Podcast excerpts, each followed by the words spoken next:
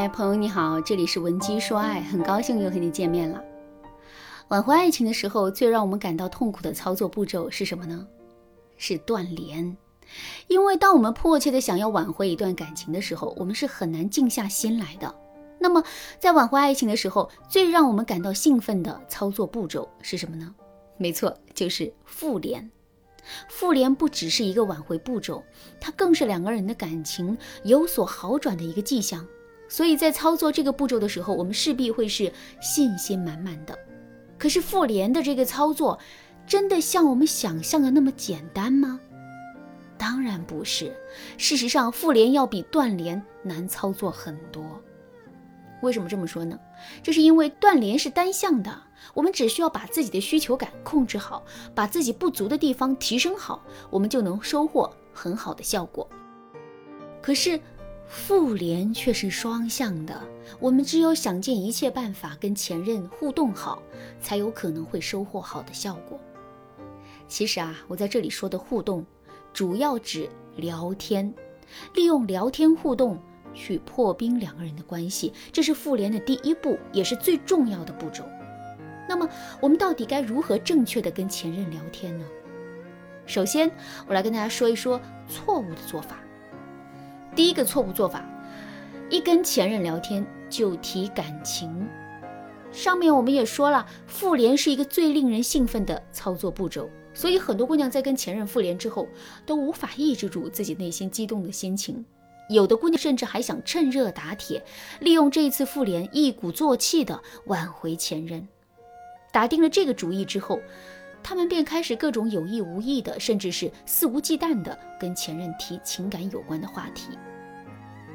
听到这些话之后，前任的内心会是一种怎样的感受呢？他会觉得我们很有诚意、很真心，然后下定决心跟我们复合吗？当然不会，前任只会觉得自己很有压力，觉得我们在前面做的一切提升和改变啊都是假的，觉得我们就是在为了挽回而挽回。我们一定要知道的是，虽然现在两个人已经复联了，但复联只是一个好的信号。它并不能实质性的代表什么。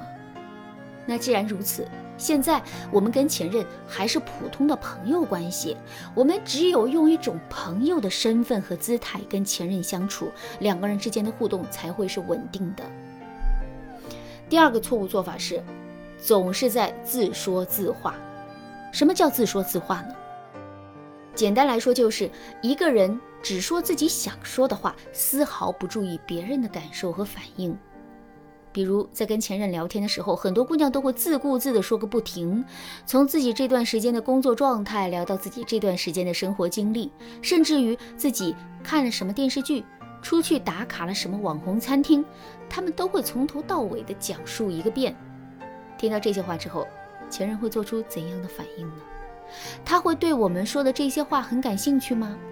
当然不会，他只会一点点的对我们失去兴趣，进而失去跟我们聊天的欲望。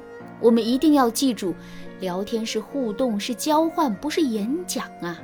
我们只有充分调动起前任跟我们聊天的热情，才能真正的把两个人之间的聊天互动拉到一个正确的轨道上。那第三个错误做法是，认为尬聊好过没聊。什么是尬聊？就是没话找话。比如，我们跟男人已经聊了半天，实在是没什么可聊的了。可是出于多跟男人沟通的目的，我们还是强撑着找话题，结果两个人之间的聊天就变得越来越尴尬了。听到这儿，可能有的姑娘会说：“尴尬就尴尬呗，最起码两个人的沟通时间变长了，这对两个人的感情也是有利的。”这个想法是正确的吗？当然是错误的，而且是大错特错。为什么这么说呢？我来给大家举个例子吧。你去电影院看了一部特别无聊的电影，不过呢，这部电影虽然无聊，但是时长也比别的电影长很多。在这种情况下，你会因为这部电影的时长更长而变得更加喜欢它吗？当然不会。聊天也是如此，尬聊就是尬聊，尬聊是痛苦的，时间越长，它就越痛苦。所以，我们一定不要认为尬聊好过没聊。有的时候，少说话反而能够起到更好的增进两个人感情的效果。如果在听到这节课程之前，你也犯了上面的三个错误的话，你可以添加微信文姬零五五，文姬的全拼零五五，来获取导师的针对性指导。好了，说完了错误的做法，我们再来说一说正确的聊天方式。第一，以退为进。上面我们也说了，前任跟我们恢复联系，并不代表他想跟我们复合。但复联的举动，最起码能证明前任对我们还有一定的感情，并且愿意再给我们一次机会的。我们要知道的是，一个人一旦做出了主动的行为之后，他就很容易会一次又一次的主动，除非他面对的那个人比他还要主动。听到这儿，大家肯定都知道了。如果我们在前任对我们做出复联主动行为之后，就反过来对前任主动的话，那么前任对我们的主动的惯性。就会中断，我们在这段感情中也会重新处在一种不利的地位，所以在跟前任聊天的时候，我们一定要表现得高冷一些。我们的框架越高，前任的主动性就会越强，两个人的关系也更容易会有实质性的进展。第二，学会放大自己的语言。前段时间我在高铁上看到这样一件事。一个姑娘在过道里走路的时候，不小心呢被拿行李的大叔撞了一下。虽然撞到了头，但那一下并不是很重。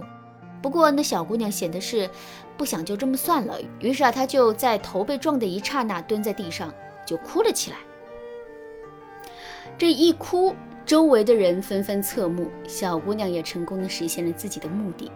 现在我们假设这样一个情景：小姑娘当时没有蹲在地上哭，只是轻声地说了一声：“哎呀，你撞到我头了。”周围的人还会对她抱有这么多的同情吗？换句话说，就是小姑娘的举动其实是放大了自己受到的伤害，然后获得了一个更有利于自己的结果。在复联阶段，我们跟前任聊天的时候，也可以使用这个方法，比如。我们想引导前任不断回忆起两个人美好的过往。如果我们仅仅是把那些过往复述一遍，最终起到的效果肯定是很小的。正确的做法是，我们可以在说这些话说到一半的时候，做出一个戛然而止的动作。这样一来，前任就会意识到这个话题原来是很敏感的。与此同时，他也会对这个话题留下更深刻的印象。当然啦，在复联阶段，正确的跟男人聊天的方法还有很多。如果你想对此有更多的了解和学习，可以添加微信文姬零五五，文姬的全拼零五五，来获取导师的针对性指导。好啦，今天的内容就到这里啦。文姬说爱，迷茫情场，你得力的军师。